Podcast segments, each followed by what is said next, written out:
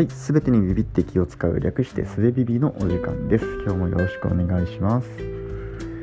えー、毎月15日はポッドキャスト推し会の日ということで、えー、この番組でやるのは初めてなんですけども、えーと、皆さんにぜひ聞いてほしいポッドキャストの特にこの回というね、え推し会推しエピソードを紹介するという企画でございます。もう15日過ぎてるんですけど、えっと、まあ、15日ぐらいということで、はい、やっていきます。えっと、2つありまして、まず1つ目はですね、えー、月のセラビさんの、えー、っと、エピソード名をど忘れしましたが、えー、月の、え名前を紹介してくれている回ですね。月の名前っていうのが、え新月から満月に行てまた新月にっていうのの中に、えー、何日目の月、まあ、旧暦でいう何日っていう日付に対応するんでしょうかね、えー、何日目の月はこういう名前であるっていう名前がついているっていうのを、えー、たくさん紹介してくれるんですけども生活と月っていうのが深く関係していたんだなとか、えその当時の人は月を見て生活するっていうことがなんかこう何て言うんだろうな。自然なんだと思うんですけど、まあ、それがなんかもういちいち美しいんですよね。ちょっと 僕の語彙力では足りないので是非、えーと、月のセラビさんの方の番組を聞いてください、えー、概要欄にリンクを貼っておきます。であのもう一つの推し会を紹介する前にあのそのセラビさんのエピソードの中で触れられていた1日というのが、えー、月たちと書いて、えー、月の初め1日目というのを表すというのが語源だという話がありました、えー、でこれ僕もえっ、とちょちょっと前に話したあの思いついたら先に言われてしまう不思議なシンクロニシティ現象の一つだったんですけど、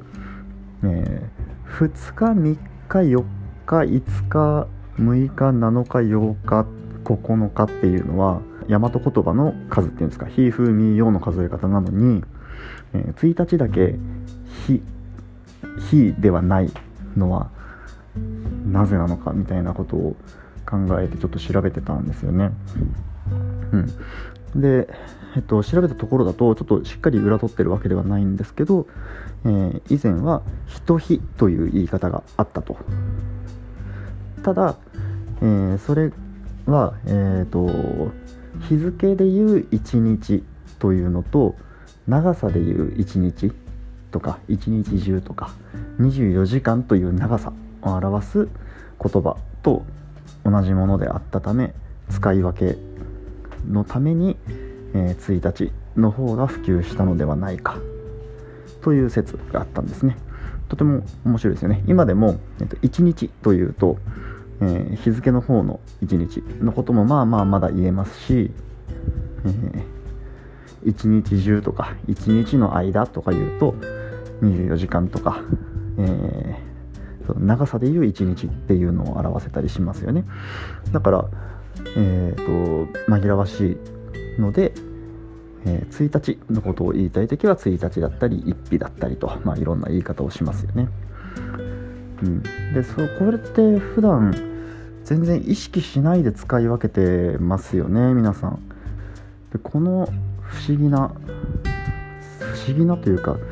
ものすごい量のニュアンスを、えー、ものの数え方一つに込めるっていうことを我々は普段やっているわけですね。えーと、でここで2つ目のお叱りなんですけど、えー、ゆる言語学ラジオに助数詞というものの数え方を扱った回がありましてこれがもうねぶっ飛ぶぐらい面白かったですねえっ、と例えばですけどと例えばあのキャッチーなやつで言うと、えー、仏の顔も3度までっていうのはなぜ3回と言えないのかという話があったんですけど、えー、どうも1回2回というのは、えー、繰り返しが想定されるあるいは期待される場合に使うと。で「度」というのは繰り返しが想定されないあるいは期待されないここで終わりにしたいという意思が現れる、えー、単位であるとだから仏の顔も3度までっていうのはもうここで終わりにしてほしいまでわけだから3回までとは言わないわけですよね。とかあとは、えーと、運動会第第38回運動会とかいう時は次もあるっていうことが想定されているから第38度運動会とは言わないと。でっていうようなその数の数え方には馬車の意思が反映されている